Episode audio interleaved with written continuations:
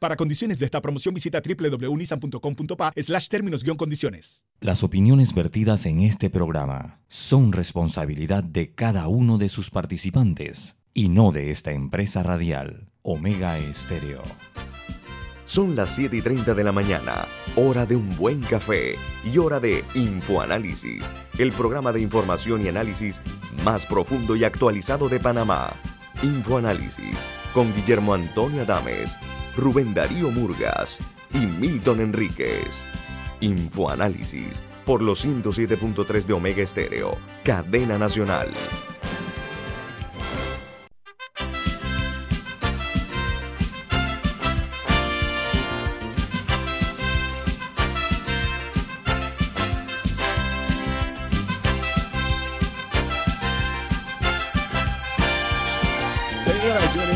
muy buen día, bienvenidos esto es Info Análisis, un programa para la gente inteligente. Hoy es 12 de noviembre del año 2021 y le damos un saludo cordial desde la capital de la República de Panamá. Vamos a recordarles que este programa es presentado por... Por Café Lavazza, un café italiano espectacular que usted puede conseguir en los mejores supermercados, lo puede pedir en los mejores restaurantes y también puede solicitar servicio a domicilio por internet a través de www.lavazzapanamá.com. Café Lavazza, un café para gente inteligente y con buen gusto, presenta Infoanálisis. Bueno, amigos, los uh, titulares de primera plana en los diarios más importantes del mundo son los siguientes. En Brasil, Ahí cuando eh, se observa que hay una polémica creada después de que el partido de Lula da Silva celebrara la victoria de Daniel Ortega en Nicaragua. Dice que el Partido de los Trabajadores retiró un comunicado publicado en su web y eh, que además de eso eh, ha logrado resultados que realmente son inquietantes porque la gente está rechazando esta posición, sobre todo porque eh, los comicios en Nicaragua se celebraron sin opositores. Se nota que la jugada eh, ha avergonzado al expresidente Lula da Silva, que está ahora mismo planeando volver al gobierno. Mientras en los Estados Unidos la política de privacidad de Apple comienza a erosionar a sus eh, competidores.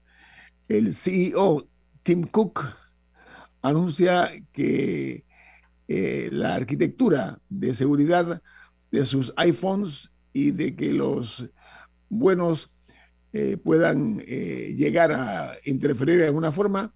Bueno, resulta que ahora ellos dicen que los usuarios pueden elegir si quieren ser o no rastreados, los usuarios de iPhone. Y en República Dominicana, los policías y sus familias comerán gratis en los comedores económicos. Dice que esto incluye esposas e hijos y eh, tiene que ver mucho con la decisión tomada de que van a recibir al mediodía el almuerzo gratuito los policías y sus familiares. Una interesante idea del gobierno de Abinader, del presidente Abinader. Mientras en Nicaragua eh, caen eh, las compras de medicinas y hay un rebrote de coronavirus y la vacunación está muy lenta. Lo importado hasta el mes de agosto de este año es la segunda cifra más baja que se reporta en los últimos cinco años. Hay una crisis de medicamentos en Nicaragua. En Chile, el Partido Comunista y el movimiento eh, de izquierda respaldan la reelección de Daniel Ortega en Nicaragua y critican a los eh, presidentes de todos los, eh, de todos, eh, el presidente de la República, perdón, de Chile, por no reconocer la legitimidad del resultado de las elecciones en Nicaragua. Mientras en China, el Partido Comunista eleva a Xi Jinping a la altura de Mao y le asegura el poder al menos hasta el año 2027 para celebrar los logros históricos del presidente chino Jinping. Mientras en Chile el Partido Comunista y Movimiento de Izquierda, ah, bueno, ya la dije, ¿no? De que celebraron lo de Ortega. Bueno, hay una nota interesante que tiene que ver con el éxito de una mujer. Imagínense ustedes que la mujer más poderosa de Hollywood es una argentina. Se llama Victoria Alonso. Ella es la presidenta de Marvel Studios. Eh, ella salió de la ciudad de La Plata eh, aspirando o soñando con ser actriz y ha logrado que, como, como presidenta, repito, del grupo Marvel Studios, que de las 25 películas que ha producido para la empresa, han cosechado más de 23 mil millones de dólares en todo el mundo y tres de las 10 películas más taquilleras de la historia son suyas, son de esta Argentina. Enhorabuena, motivo de orgullo para Argentina. En México, la Secretaría de Salud reporta 256 muertos en las últimas 24 horas. Además, eh, se dio a conocer de 3.493 nuevos contagios y, y 22.301 casos activos. México acumula la vergonzosa cifra de 3.838.508 personas infectadas por la COVID y los, eh, el problema mayor es que se eh, han dado eh, la cantidad de 290.630 fallecidos. Mientras en Colombia, el expediente que se está dando en este momento sobre el que quería tumbar la multa de 800 millones de pesos colombianos a constructores de Brecht falló porque los, eh, las empresas eh, vinculadas al escándalo de la compañía brasileña de Brecht pretendían tumbar el fallo que los condenó a pagar esta sanción de 800 millones de pesos colombianos a eh, la constructora y a las filiales de la misma, de Odebrecht también. Mientras en Costa Rica la vacunación contra la COVID para adolescentes finalizará el 19 de noviembre, mientras cae el ritmo de vacunación y ahora el 80% se alcanzaría hasta enero del año 2022. Están anunciando las autoridades de salud de Costa Rica. Se atrasó, se ha vuelto a postergar. Ahora vamos a los Estados Unidos. Los eh, principales diarios de ese país titulan de la siguiente manera. El Washington Post dice, el director de los CDC, o sea, los Centros para el Control y la Prevención de Enfermedades, modera el impulso de los funcionarios de Joe Biden para obtener vacunas de refuerzo para todos los adultos. La CDC exhorta a la precaución en lugar de apurarse para hacer que la eh, vacunación llegue al aspecto de las vacunas adicionales para que estén disponibles en este momento. Mientras muchos investigadores dicen que eh, los planes podrían aumentar la inflación el próximo año, de acuerdo al diario de New York Times, base a que la Casa Blanca dice que sus planes reducirán la inflación. la pregunta es cuándo. Mientras la administración de Joe Biden ha argumentado que su infraestructura y sus paquetes económicos más amplios frenarán los rápidos aumentos de precios. Hay una amplia gama de economistas que está de acuerdo en parte con lo dicho por la Casa Blanca, mientras, como dije, muchos investigadores dicen que los planes podrían aumentar la inflación el próximo año en los Estados Unidos. El diario The Wall Street Journal, su principal noticia o titular dice, el aumento de la inflación desafía la agenda económica de Joe Biden. La inflación más alta en tres décadas está planteando la nueva prueba para el presidente de los Estados Unidos, ya que busca impulsar otro pilar de su agenda económica y al mismo tiempo aliviar las eh, preocupaciones de los estadounidenses sobre el aumento de eh, los precios a los consumidores. Eh, ahora nos trasladamos a Argentina, perdón, donde la frialdad entre Cristina Kirchner y el presidente Fernández se mantiene de manera evidente. dice que después de 42 días de no mostrarse en público, el presidente y la vicepresidenta, bueno, la, vicepresidenta Kirchner no lo felicitó ni lo saludó cuando el presidente se acercó a saludar a Cristina. Eh, dice que ella ni siquiera giró para saludarlo y él tuvo que saludar a otras personas. Fue un, gesto poco cortés de parte de la vicepresidenta. Y en Guatemala, este país alcanza la cifra de 9 millones de vacunados o de vacunaciones administradas contra la COVID-19. Actualmente están vacunando eh, de 12 años en adelante. Los números en Guatemala son 608.307 confirmados y 2.978 activos, con un total de 15.627 fallecidos. Y hablando de vacunas, Perú uh, recibió, perdón, 1.256.400 dosis de vacunas Sinopharm. Dice que a la fecha se han aplicado un total de más de 37.000 perdón, de 37 millones 407 mil vacunas contra la COVID y planean a fin de mes a empezar a aplicar las dosis de refuerzo a los adultos mayores. Mientras que en El Salvador, los ganaderos denuncian que los quesos importados de Nicaragua tienen formalina y piden mayor control de calidad en los puntos fronterizos sobre los lácteos importados y que así como lo hacen en el combate contra el contrabando en esos eh, puntos. Mientras que en eh, Argentina dice que ya no será obligatorio tomar la temperatura ni desinfectar las manos en los accesos o las entradas a los edificios. Lo que sí se está obligando es al uso de tapabocas. Argentina es una nación que tiene números muy elevados, muy elevados eh, en cuanto a la COVID-19 y lo comparto con ustedes. Eh, tienen un total de 5.302.445 personas reportadas como positivas por la COVID-19 y 116.209 fallecidos, una de las cifras más altas que hay en el continente.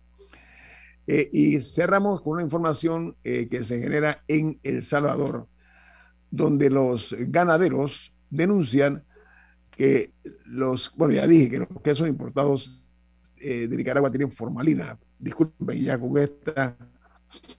bueno, yo, tengo una, eh, tengo una internacional. Eh, un periodista estadounidense mm. fue arrestado en Myanmar, que recordamos que, que actualmente está dirigido por militares. fue detenido en Myanmar hace un par de meses por haber pertenecido anteriormente a, un medio que ha criticado a, eh, al ejército y a los militares, a la Junta, y fue sentenciado a 12 años de prisión. Eh, se llama Danny Fenster. Fue sentenciado a 12 años de prisión por cargos em, por, por temas migratorios, por asociación ilegal y por, y por promover disenso contra, la, contra el ejército, o sea, cargos que le inventaron por ser un medio opositor. Y ahora incluso le quieren introducir más cargos, como incluso cargos de terrorismo, claramente eh, por, por ser un periodista que criticaba al ejército. así que ahora está enfrentando la posibilidad de pasar el resto de su vida en la cárcel. Eh, y esto es un, es un periodista estadounidense, lo cual también manda un muy mal mensaje para los periodistas locales. Eh, y tiene apenas 37 años y está enfrentando esta situación, así que me, gustaría destacar que esta cosa todavía sucede alrededor del mundo.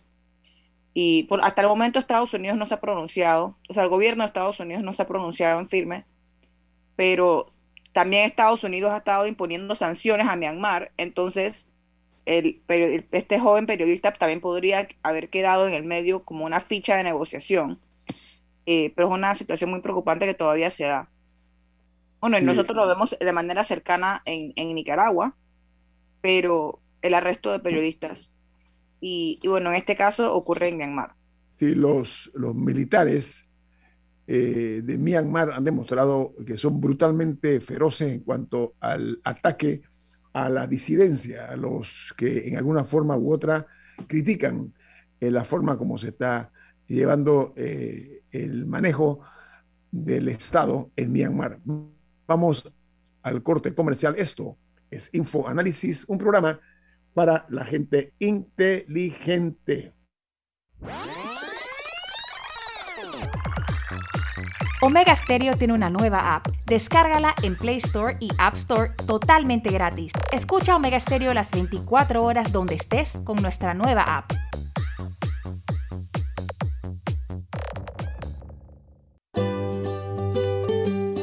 En la vida hay momentos en que todos vamos a necesitar de un apoyo adicional. Para cualquier situación, hay formas de hacer más cómodo y placentero nuestro diario vivir.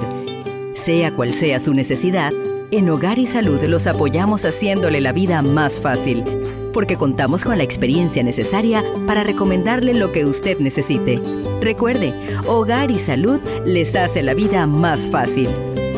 Visite nuestras nuevas sucursales en Villa Zaita al lado del Super 99 y en Cativa Colón al lado del Super Extra. Estamos abiertos en todas nuestras sucursales del país y le hacemos su entrega de forma gratuita en Panamá Centro. Para mayor información, puede consultar en Instagram y Facebook. Matricúlate hoy en la USMA. El momento que esperabas ya llegó. Para mayor información ingresa a usma.ac.pa. USMA, formando tu mejor futuro desde hoy. La gente inteligente escucha InfoAnálisis. Los anunciantes inteligentes se anuncian en InfoAnálisis. Usted es inteligente. Llame al 269-2488 y todos lo sabrán. Infoanálisis, de lunes a viernes de 7 y 30, 8 y 30 de la mañana, en donde se anuncian los que saben.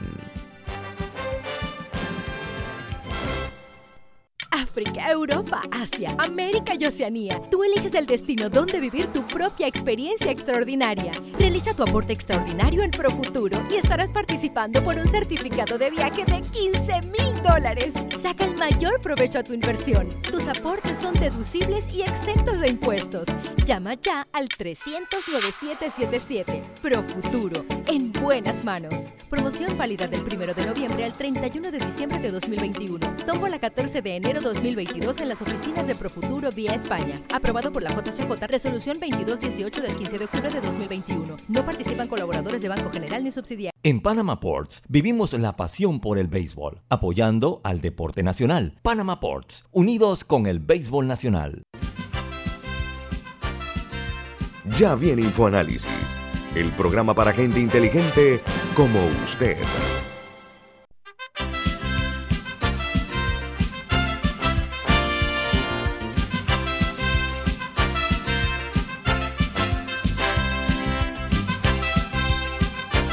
Don Milton Enrique, usted tiene una noticia importante, ¿de qué se trata? Claro que sí, Florida State University anuncia que tiene sus matrículas abiertas para el semestre Spring 2022. Conozca el programa 2 más 2 que ofrece esta universidad americana, una de las 20 mejores universidades públicas de los Estados Unidos. Aplique hoy, escriba al WhatsApp 62136963, 62136963 de Florida State University. Gracias, Milton, muy amable. Bueno, amigos, eh, hoy tenemos para el cierre de la semana, viernes, a el licenciado René Quevedo, eres consultor laboral y docente universitario. Está con nosotros. ¿Cómo está, don René? ¿Cómo le va? Eh, buenos días a todos. Buenos días, Gito. Un placer estar acá. Gracias por la invitación. Oiga, señor eh, licenciado Quevedo, a la fecha eh, se está hablando de la, un análisis que usted hizo y que tituló Evolución, Situación y Perspectivas del Mercado Laboral, un trabajo eh, muy interesante. Sería tan amable de, en una forma pormenorizada, pero lo más breve posible, hablarnos acerca de, qué se trata este trabajo que usted ha realizado sobre eh, la evolución, situación y perspectivas del mercado laboral, que es un tema que nos interesa a todos, ¿no? Sí, eh, con mucho gusto. Bueno, de hecho, eh, eso fue un aporte que yo hice a la Comisión de Economía del Pacto del Bicentenario. no teníamos en ese momento, yo no tenía en ese momento el informe más reciente de la Contraloría, este, así que puedo hacer una actualización en base a esas cifras. ¿no? yo creo que resumiendo, creo que eh, hay que entender qué pasó. Eh, primero, Luego, ¿cuál es la situación y cuáles son las perspectivas? ¿Qué pasó? Panamá eh, adoptó las políticas de restricción de movilidad más severas de toda Latinoamérica y pagó el precio socioeconómico más alto, que incluyó la cuarta peor contracción económica del mundo. Eh, eh, perdió 15% de su fuerza laboral a pesar de un fuerte aumento en la planilla estatal. El sector privado perdió 327 mil empleos, es decir, 37% de todos sus empleos formales. Los eh, ingresos de la Caja del Seguro Social cayeron en 40% y hubo una contracción del consumo eh, de 600 millones de dólares mensuales. Eso fue lo que pasó en el 2020. Ahora tenemos recientemente, la semana pasada, la, Contraloría publicó el, informe laboral eh, de, junio, donde podemos hacer una comparación. de hecho, se habla de una reducción del desempleo del 18,5% al 14,5% debido eh, fundamentalmente a que eh, eh, hay menos gente buscando trabajo, por irónico que parezca, y la planilla estatal aumentó de manera fuerte. Es decir, en el último año, bueno, nueve meses realmente, de, septiembre del 2020 a julio, junio del 2021, de los 90 mil menos desempleados que hay, 66 mil eh, fueron gente que abandonó la, la, búsqueda de empleo. Eh, se crearon 23 mil empleos y la planilla estatal aumentó en 40.600 funcionarios. Esto quiere decir que el sector privado perdió 23 mil empleos. Eh, en el último año, sí. Don René, hay una figura que se conoce como los ninis. Que Son personas entre los 15 y 29 años de edad eh, que ellos son personas que ni trabajan, los ninis, ni trabajan ni estudian. Correcto. Eh, dice que eh, la cantidad o el número de ninis en nuestro país en los últimos dos años, estamos hablando pandemia y post-pandemia, representa más del 150%. ¿Eso es correcto esa cifra? Sí, o sea, lo que pasa es que esa es una comparación que se hizo eh, versus la cifra de agosto del 2019. En agosto del 2019 había 259 eh, mil jóvenes entre los 15 y 29 años que no trabajaban ni estudiaban. Eh, obviamente, 44% de de, todas las, toda la pérdida de empleo fue en jóvenes. los jóvenes fueron, representaron el 44% de todos los empleos que se perdieron. Uno. Dos, pasamos de, una deserción escolar de 14 mil adolescentes por año a 60 mil en el 2020. Obviamente esto eh, implica que el número de ninis de 15 a 29 años está fácil por encima de los 400 mil.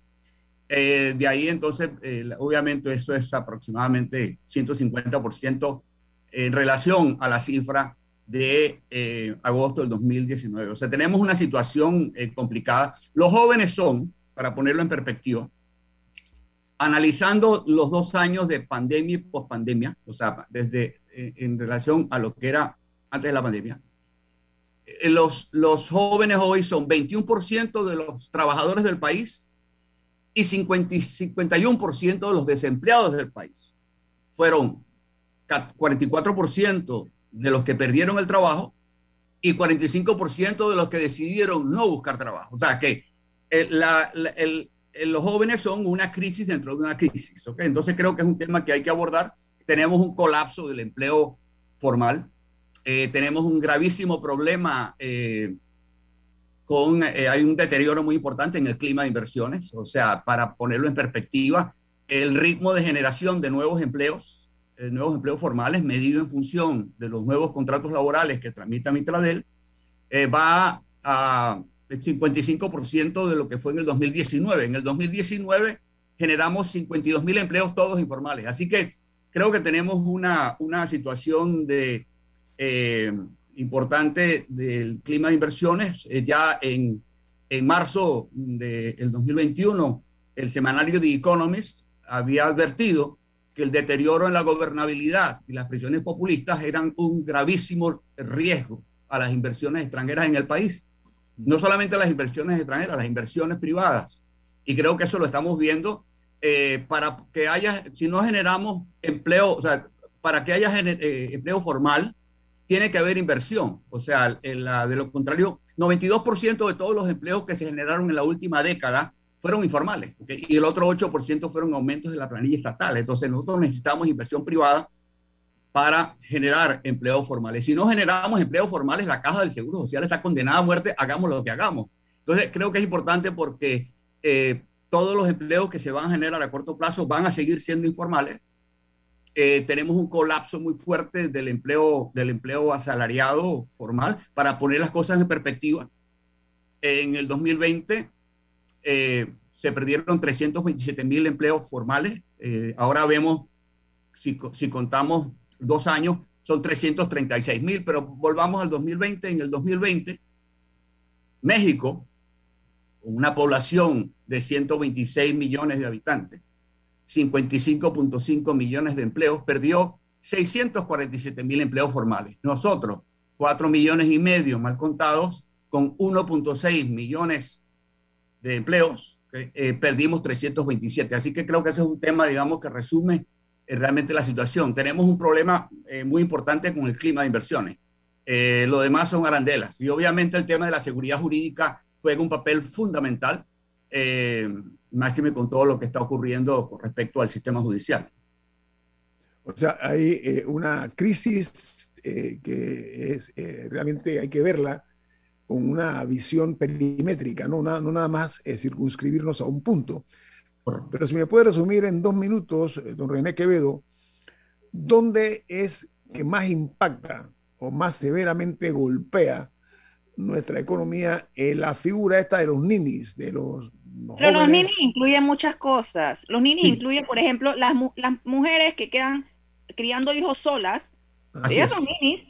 La gente que hace labores del hogar porque tiene que cuidar adultos mayores que muchas veces son mujeres las que terminan haciendo estas labores no pagas, ellas, cuentan, ellas cuentan como ninis. O sea, esa cifra de ninis suena como que están eh, en, una, en un parque echados escuchando música e incluye a mucha gente que sí hace labores importantes, solamente que son labores no pagas.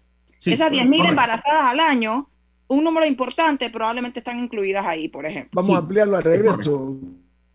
Sí. René, porque desde el punto de vista que externa Camila, vale la pena eh, analizarlo porque hay la visión de que los ninis son eh, personas que simplemente no quieren trabajar, pues punto, no quieren trabajar. Es correcto. Pero hablamos de eso a regreso aquí del corte comercial, don René, viene más aquí en Info Análisis. Este es un programa para la gente inteligente.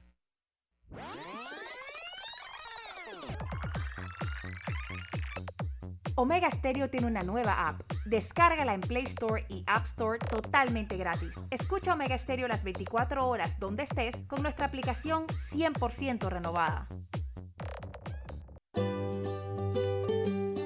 En la vida hay momentos en que todos vamos a necesitar de un apoyo adicional. Para cualquier situación, hay formas de hacer más cómodo y placentero nuestro diario vivir. Sea cual sea su necesidad, en Hogar y Salud los apoyamos haciéndole la vida más fácil, porque contamos con la experiencia necesaria para recomendarle lo que usted necesite. Recuerde, Hogar y Salud les hace la vida más fácil. Visite nuestras nuevas sucursales en Villa Zaita al lado del Super 99 y en Cativa Colón al lado del Super Extra. Estamos abiertos en todas nuestras sucursales del país y le hacemos su entrega de forma gratuita en Panamá Centro. Para mayor información, puede consultar en Instagram y Facebook. Prepara tu mejor futuro desde hoy. Elige una licenciatura en la USMA. Conoce el significado de una vida universitaria en un campus de 23 hectáreas, con espacios para conectar con las mentes más brillantes del país. Solicita información ingresando a usma.ac.pa. USMA, formando tu mejor futuro desde hoy. En Panama Ports, creemos en un mejor país a través del deporte. Panama Ports, unidos con el béisbol chiricano. Ya viene InfoAnálisis, el programa para gente inteligente como usted.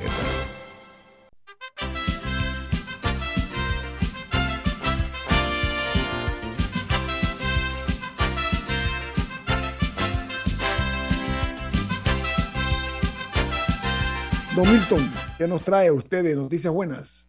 Así es, en Banco Aliado te acompañamos en tu crecimiento financiero. Ahorra con tu cuenta Más Plus, mejorando el rendimiento de tus depósitos. Banco Aliado, tu aliado en todo momento. Puedes visitar la página web de Banco Aliado en www.bancoaliado.com y también seguir a Banco Aliado en las redes sociales como arroba Banco Aliado. Banco Aliado, tu aliado en todo momento. Bien, eh, estamos hoy platicando con eh, don René Quevedo, él es consultor eh, laboral y además es docente universitario y hablando de docencia, me refería a los ninis, esos jóvenes de 15 a 29 años que ni trabajan ni estudian. Entonces Camila hizo una observación muy precisa que me gustaría, Camila, que usted le pregunte nuevamente al invitado René Quevedo sobre el tema de los ninis porque se les mira con cierto desprecio, pero hay otra realidad que está subyacente allí. Camila, adelante. Sí, no, y agregaría que también a veces en los números de informales, que a veces estas cifras que suenan enormes esconden una gran variedad de realidades. En el caso de los llamados ninis, eh, todas las personas que hacen labores de cuidado, que suelen ser mujeres, lamentablemente en nuestro país, que cuidan a sus adultos mayores o que cuidan a sus hijos y que no están trabajando, pero sí están haciendo un trabajo no pago, están incluidos ahí. O, por ejemplo, hablábamos el cambio comercial también en las cifras de informalidad, suenan gigantescas y suena y la gente se imagina que es que hay esa cantidad de boneros en la calle, pero no, incluye a muchos profesionales graduados que con buena paga, solamente que no que, que están eh, como independientes, como abogados eh, u otras profesiones, pero la gente se imagina cuando escucha tantos miles de informales, piensa en boneros en la calle. Entonces, explique, cuál, para si nos puede un poco desglosar cuáles son las poblaciones que existen dentro de estos dos grupos. Sí, con mucho gusto. Bueno, primero, vamos a definir NINI. Okay, la, la palabra NINI es un término económico. Población total menos población ocupada menos población que asiste a un centro de enseñanza igual a la población que no trabaja ni estudia. Paréntesis, NINIs. Okay. En ese, eh, en ese grupo, pues obviamente hay una cantidad de realidades. Eh, dos de cada tres ninis son mujeres, ¿okay? Y la 70% son urbanos. O sea, los ninis es un problema femenino y urbano, ¿okay? Dentro de todo esto, obviamente, eh, de la justificación de la condición no cambia el estatus, o siguen siendo, obviamente, las amas de casa tienen un papel muy importante, ¿verdad? Pero igual no trabajan ni estudian, digamos, de acuerdo a la, a la estricta, digamos, medición mm, son, son ninis, ¿ok? Eh, con respecto al informal, ¿quiénes son los informales? Estos son criterios de la Organización Internacional del Trabajo. ¿Quiénes son los informales? Los informales son los empleados sin contrato laboral. Los independientes, aunque coticen a la caja del Seguro Social, paguen impuestos y, y tengan aviso de operación, son informales. Yo soy informal. Los patronos con menos de cinco trabajadores son informales, las empleadas domésticas y los trabajadores familiares. ¿okay? Ese grupo ha aportado un 92% de todos los empleos que se han generado en la última década. ¿okay? El otro 8% fueron aumentos de la planilla estatal. Milton tenía una, había levantado la mano. Sí, no, dentro del análisis que estaba haciendo René, cuando uno oye informales o ninis, piensa que tiene un problema. Sí. Pero la informalidad o lo que llamamos informalidad, como muy bien señala Camila, incluye los empleos del futuro, incluye esa persona que tiene clientes en Panamá, en Colombia, en Miami y que trabaja desde su casa porque es diseñador gráfico, productor, consultor, educador y está recibiendo un ingreso. No tiene problemas de subsistencia porque el ingreso puede ser hasta muy bueno. Lo que pasa es que no está registrado en la planilla de una empresa formal en Panamá, no está cotizando a la seguridad social, muy probablemente, y eh, su nivel de tributación, en la medida que mucho del ingreso proviene del exterior, probablemente sea bajo o, o ninguno.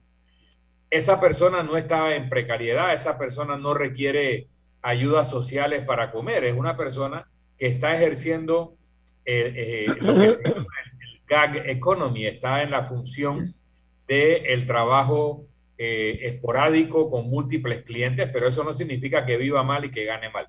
En esos casos, el tema de la nomenclatura nos puede llevar a proponer ideas, entre comillas, geniales que destruyan un tejido que ha producido todos los empleos en la crisis.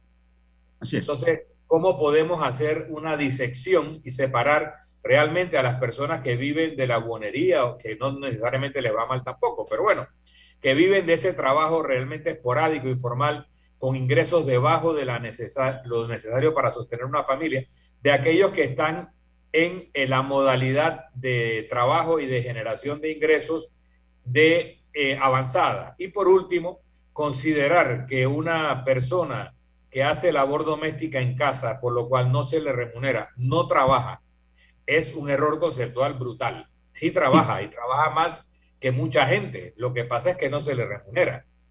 Y yo agregaría ahí eh, un dato que dio el señor Quevedo al análisis y es que si, la, si, la, si una empresa que tiene menos de cinco trabajadores, que es el caso de muchísimas microempresas en Panamá, que son empresas familiares, que a veces papá, mamá, hijo, hija, eh, si toda esa gente está incluida en las informales también, me parece contribuye un poco más si Panamá tiene un, enorme, eh, una enorme bolsa de microempresas que hay que sí ayudan a mover la economía del país también. Entonces, ¿cómo, se arregla eso en la nomenclatura siguiendo la pregunta de Don Milton? Y que las debiéramos apoyar especialmente porque son la inversión más baja para producir empleo, es la de la microempresa y la pequeña empresa.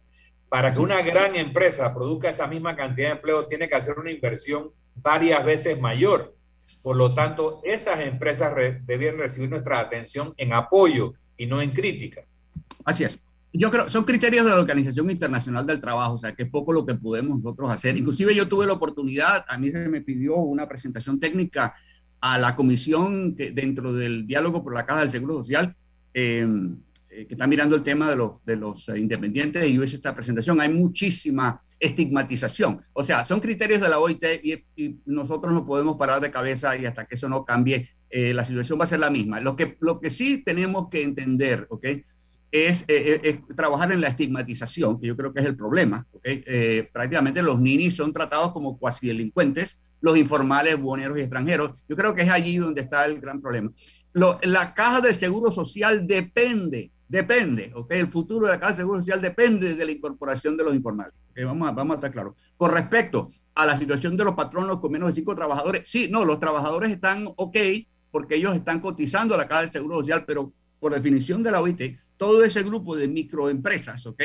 Este, hasta, que, hasta ese nivel de cinco trabajadores son calificadas como informales. Eh, estamos no de acuerdo, eh, es un tema que, que, que, ya se está trabajando en cambiar esto, porque hay muchos trabajadores, por ejemplo, yo soy informal, tengo 25 años de informal, ¿ok? Este, ¿Por, qué? Porque trabajo formal es trabajo emplanillado y el empleo asalariado va en vías de extinción. Eh, en el año 50, el año 2013, 53% eh, de todos los empleos en Panamá eran trabajadores asalariados, paréntesis formales del sector privado. ¿okay? Hoy son 32%. ¿okay? Hubo una caída de 21 puntos en 8 años y esa caída va a continuar eh, eh, ya no con el mismo eh, ritmo, pero, insisto, el futuro de nuestro país depende del emprendimiento. O sea, como dije antes, ¿no? el emprendimiento es lejos, va a seguir siendo el motor del empleo en el país. Ahora, esto no significa que nosotros no tengamos que preocuparnos por el tema de la caída del empleo formal. Cada dólar pagado en, en salario privado aporta 26 centavos a las finanzas del Estado, a través de impuestos sobre la renta, eh, cotizaciones a la caja del Seguro Social y Seguro Educativo. El, el, salario del funcionario también, pero el Estado es el empleador, así que sacarse plata de un bolsillo para meterse en el otro. Eh, eh, sí, Milton. No, yo, René, yo quiero, aprovechar la oportunidad porque hay, hay una realidad también. hay, hay dos factores que inciden el uno en el otro. La anhelada eh, recuperación económica, eh, anhelada digo porque eso lo esperamos todos, eh, recuperar los, los, viejos tiempos aquellos, esa, pero esa, reactivación económica va concatenada también con la reactivación de empleos. Entonces, ¿cómo lograr, eh, René Quevedo, ese objetivo, ese propósito, ese anhelo de su perspectiva y si se podrá dar a corto largo o mediano plazo la posibilidad de la reactivación en este país? De, de su, su análisis. Sí, este año la economía va a crecer producto de las exportaciones de cobre y la recuperación del mercado internacional. El, eh, es decir, el sector externo. El sector interno va a continuar deprimido. Porque no olvidemos que el año pasado se perdieron 289 mil empleos en una economía que genera 45 mil empleos por año. Sacando la matemática, nos va a llevar más de seis años recuperar lo que se perdió el año pasado. Eh, eso, eh, digamos, recuperación a corto plazo no va a haber. Vamos, vamos a atacar la recuperación del empleo. La gente asocia recuperación económica con, con reactivación del empleo. No está ocurriendo. O sea, eh, en este momento eh, estamos promediando 19 mil nuevos contratos laborales por mes, ¿ok? Incluyendo los de la, los de la administración pública, que ha generado en los últimos nueve meses 40 mil funcionarios. a estas alturas, en el 2019, estábamos promediando 33 mil eh, nuevos contratos por año. Entonces, la recuperación a corto plazo, eh, digamos, eh, seis meses, un año, la veo complicada. Sí se va a comenzar a recuperar el, el, el, el, el empleo a partir del próximo año, seguro. ¿okay? Ahora, una cuestión muy importante. Hubo siete sectores que generaron prácticamente tres de cada cuatro, cuatro empleos generados en los últimos 15 años. Esos sectores están sumamente golpeados y no van a estar generando los empleos en las cantidades que se requieren. ¿okay? Tenemos una situación, lamentablemente el, el, Estado está en, serias dificultades eh, eh, económicas, sobreendeudado. Tenemos, hemos agregado 71 mil nuevos funcionarios en los últimos dos años. Tenemos eh, 130 mil personas que abandonaron eh, la búsqueda de trabajo y dependen ahora del vale digital y tenemos a 500 mil 700 500 mil 579 mil eh, eh, eh, beneficiarios en el Vale, el, programa del Vale Digital, que tiene presupuesto hasta diciembre y lo estamos haciendo con plata prestada. Así que es un tema de una conjunción de cosas este, que complican la intervención del Estado en la economía a través de obras de infraestructura, etcétera, etcétera, lo cual tiene que hacer, pero va a depender del financiamiento privado. Yo quería hacer dos comentarios. Primero, esa, esa esperanza en la actividad de la minera. Eh, me llama la atención por dos razones. Uno, no hay contrato ni hay código minero vigente que ampare esa actividad. Es como tener la esperanza de que va a aumentar el PIB por lo que puedan hacer los carteles de la droga, o sea, actividad ilegal. Eh, me llama la atención. Segundo, que esta minera en particular, la mayor parte del empleo que ha producido ha sido contratando personal extranjero básicamente de Filipinas. Entonces, ¿en qué beneficia al país una actividad que no está en un marco legal, que no está contribuyendo tributariamente, que no está contribuyendo con empleo panameño? Eh, ¿Por qué le ponemos esperanza a eso? Solo porque las cuentas dicen que el PIB subió un 1% por las exportaciones de mineral que no nos benefician directamente ni indirectamente. Es una pregunta con respecto a la esperanza que varios economistas le dan a lo que signifique la actividad de la empresa minera en nuestra economía. Pero lo segundo, volviendo a los informales, tú dijiste muy bien, René, y quiero estar seguro que hay una conciencia en las mesas del diálogo de que el futuro de la seguridad social depende de lo que hoy en día se llaman independientes. Y que llegar a esos independientes no es tan fácil como mandarle a un inspector a una empresa que tiene local, que, paga cuentas de luz, teléfono y que tú sabes dónde está y cuánta gente trabaja en ella, sino que hay que hacer que el independiente quiera cotizar. Para eso se requiere todo un cambio de mentalidad de la caja de seguro social y puede hacerse sin necesidad de contratar más personal, entendiendo que lo que tú estás ofreciendo es un seguro. Es un seguro de desempleo y es un seguro o pensión de, de, jubilación y también es un seguro de riesgos profesionales. Entonces, si tenemos cientos o tal vez miles de corredores de seguro, ¿por qué el Seguro Social no plantea un programa en donde los corredores de seguro venden a los llamados independientes la afiliación a los programas de la Caja de Seguro Social, reciben una comisión como recibe cualquier corredor, pero no te cuestan un salario y son personas que ya están en la calle en contacto con muchos de estos eh, independientes que tienen seguros de vida o que tienen seguros sobre la propiedad, eh, que, auto o, casa, y que probablemente les sea más fácil conseguir que esas personas se conviertan en cotizantes por el bien del asegurado, por el bien del independiente, que cuando llegue a cierta edad se va a dar cuenta la importancia de no haber pagado un seguro social o de sí haberlo pagado. Entonces, eh, hay que enfocarse en hacerlo fácil, en que no sea engorroso el la interacción con la caja de seguro social, sino que sea una forma en donde te lleguen a buscar y te ofrezcan formas fáciles de incorporar. Tenemos un corte comercial. El, licenciado René Quevedo nos va a responder a Milton y a ustedes, amigos, e, esa inquietud plasmada hoy en el comentario de Milton Enríquez. Así que viene más aquí en Info Análisis, un programa para la gente inteligente. Omega Stereo tiene una nueva app. Descárgala en Play Store y App Store totalmente gratis. Escucha Omega Stereo las 24 horas donde estés con nuestra aplicación totalmente nueva. Imagina acceder a un banco digital y ver las cinco playas más top para visitar en verano. Imagina entrar a investigar los requisitos para un préstamo y ver las últimas tendencias de autos y cómo conseguirlo todo en un solo lugar. Ya no tienes que imaginar. En Multibank creamos el mercado de los sueños.com, un portal lleno de novedades, viajes, gastronomía, autos, compras y hasta el hogar ideal para que tomes la mejor decisión al momento de cumplir tus sueños. Entra al mercado de los sueños.com, donde el único requisito es soñar, porque en Multibank cumplimos tus sueños.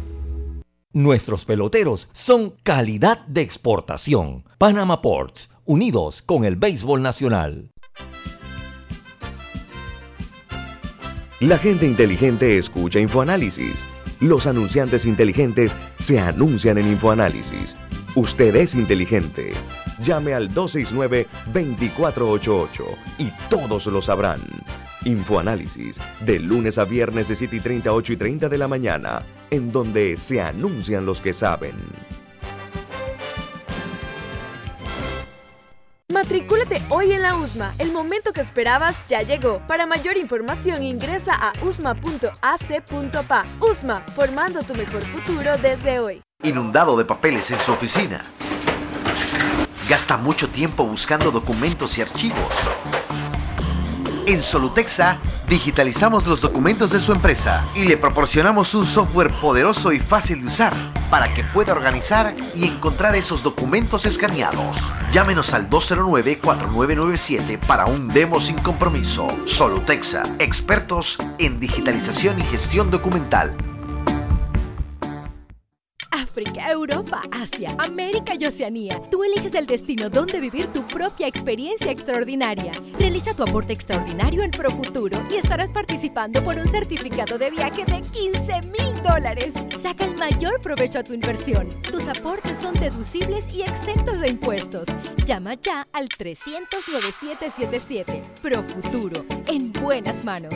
Promoción válida del 1 de noviembre al 31 de diciembre de 2021. Tomo la 14 de enero 2022 en las oficinas de Profuturo vía España. Aprobado por la JCJ, resolución 2218 del 15 de octubre de 2021. No participan colaboradores de Banco General ni subsidiarios. Ya viene InfoAnálisis, el programa para gente inteligente como usted.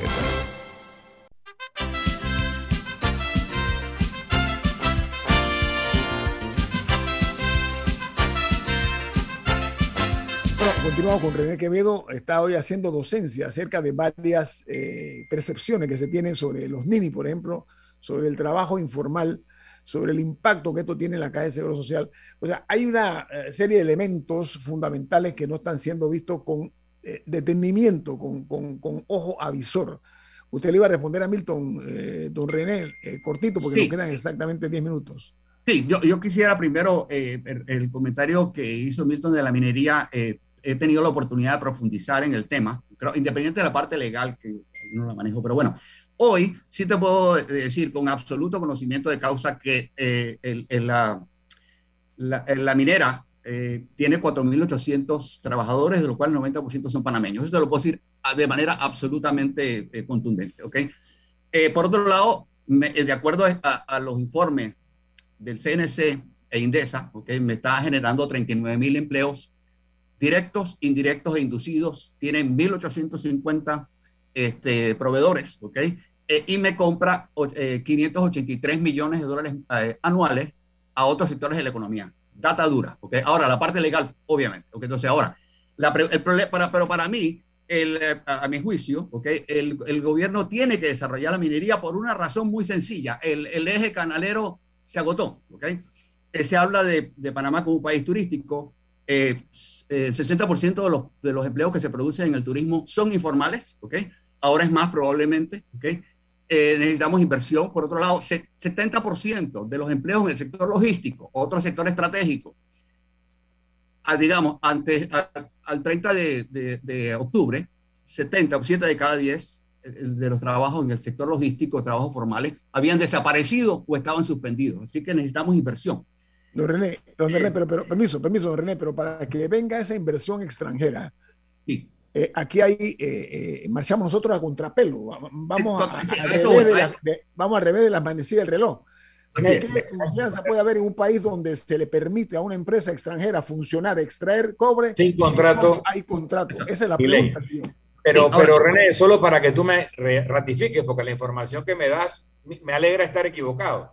Si yo voy al, al, campamento de la minera, no voy a encontrar trabajadores filipinos y todos los cuatro mil y tanto, el 90% van a ser panameños. Sí, sí, sí. Eso sí, es lo que tú me estás diciendo. Eso es lo que estoy diciendo, sí, sí. Ahora, la, la parte legal, insisto, ¿no? sí, correcto. Yo creo que estoy, yo sí puedo hablar del derrame, ¿ok? Del derrame económico, yo creo que es importante. Ahora, sí tenemos un tema legal, definitivamente, sin duda, ¿ok? Eh, eh, por las razones que sea, ¿ok? Estamos hablando de una inversión de 7 mil millones de dólares, más o menos, ¿ok?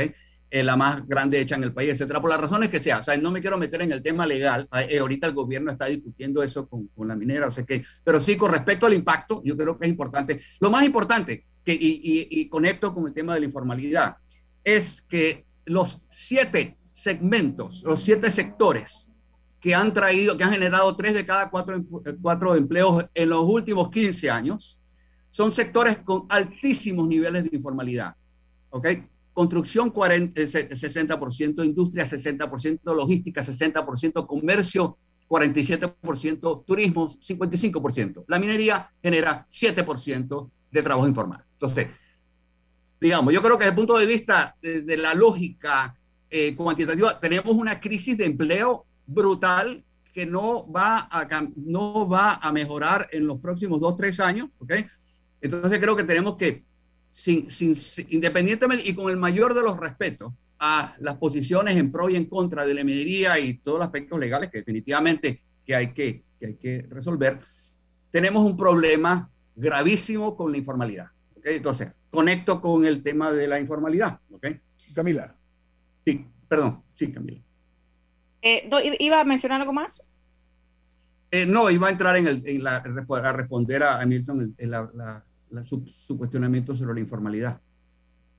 Bueno, no, bueno, es que, bueno, es que yo, yo me quería enfocar era en el empleo formal porque sí vemos lo demás como las anomalías y, suelen ser temas de conversación, pero eh, alrededor del mundo, en otros, particularmente en Estados Unidos y, otros países, ha habido todo un debate sobre el empleo formal y cómo se verá en el futuro por cosas que han ocurrido durante la pandemia. Por ejemplo, en Estados Unidos hay un gran debate, ya que eh, eh, hubo una gran cantidad de renuncias de trabajos formales, o sea, no que fueron despedidos, sino que renunciaron por diversas razones, algunos porque estaban exhaustos, otros porque tenían que, cuidar a familiares o tenían que realizar otras labores, tenían responsabilidades en casa, eh, pero ahora las empresas están teniendo que mejorar sus condiciones de trabajo para atraer eh, trabajadores una vez más. Porque, por ejemplo, los trabajadores dicen, si yo pude trabajar desde mi casa toda la pandemia, porque, porque ahora me exige que tengo que estar en la oficina los cinco días, si fui igualmente o más productiva de mi casa, quiero trabajar desde mi casa. Entonces, las empresas se están viendo forzadas a negociar con sus trabajadores y yo he visto estos debates que se dan de cómo las empresas terminan teniendo que ceder eh, varias cosas que, brindaron anteriormente, pero yo no veo ese debate ocurriendo en Panamá y me llama la atención. No, es que no va a ocurrir. dos minutos, René, dos minutos, por favor. Ajá.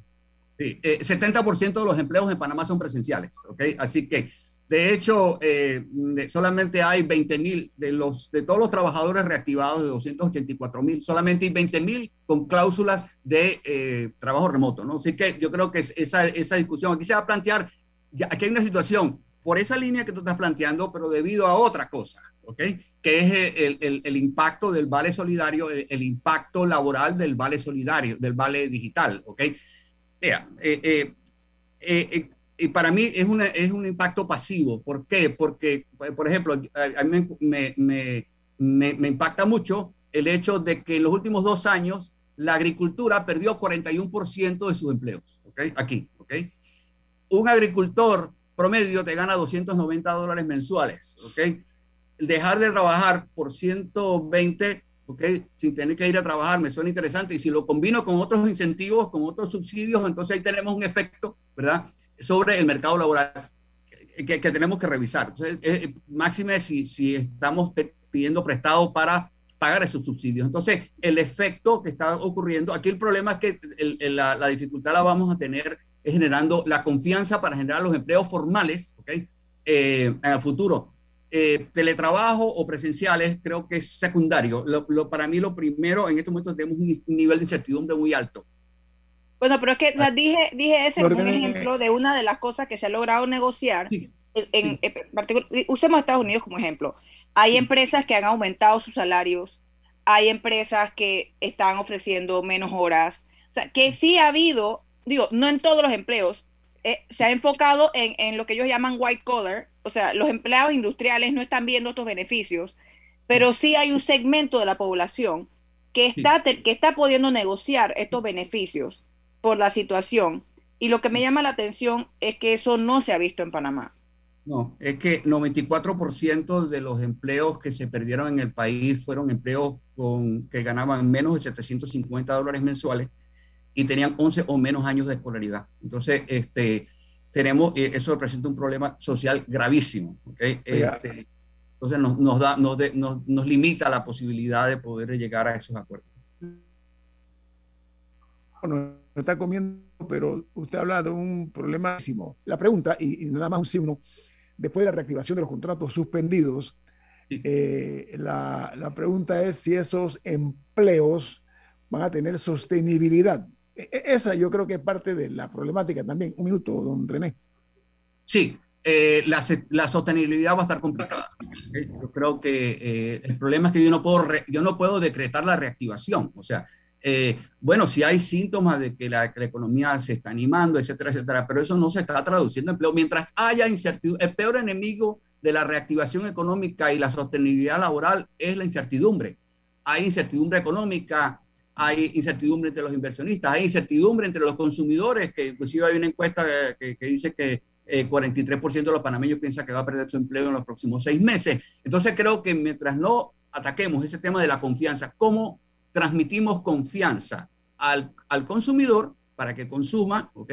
Y al inversionista eh, con las, eh, de que este es un país donde vale la pena invertir con las reglas claras. Nosotros esta mañana se aprecia y muchísimos sus aportes. Eh, nos ha servido mucho su conocimiento y sus estudios sobre el tema del, del, empleo en Panamá. Que tenga usted un buen día, un fin de semana, don René. Gracias por la invitación y saludos a todos. Saludos, Camila, Milton, Erika. Hasta luego. Gracias. se acabó Infoanálisis por el día de hoy. Milton, ¿quién despide Infoanálisis? Nos vamos, pero lo hacemos disfrutando una deliciosa taza del café Lavazza. Café italiano espectacular. Café Lavazza, un café para gente inteligente y con buen gusto. Despide Infoanálisis. Ha terminado el Infoanálisis de hoy. Infoanálisis por los 107.3 de Omega Estéreo, cadena nacional. Desde que empieza un nuevo día, la vida nos da motivos para seguir adelante, por nuestra familia, por nuestros amigos, por nuestros sueños.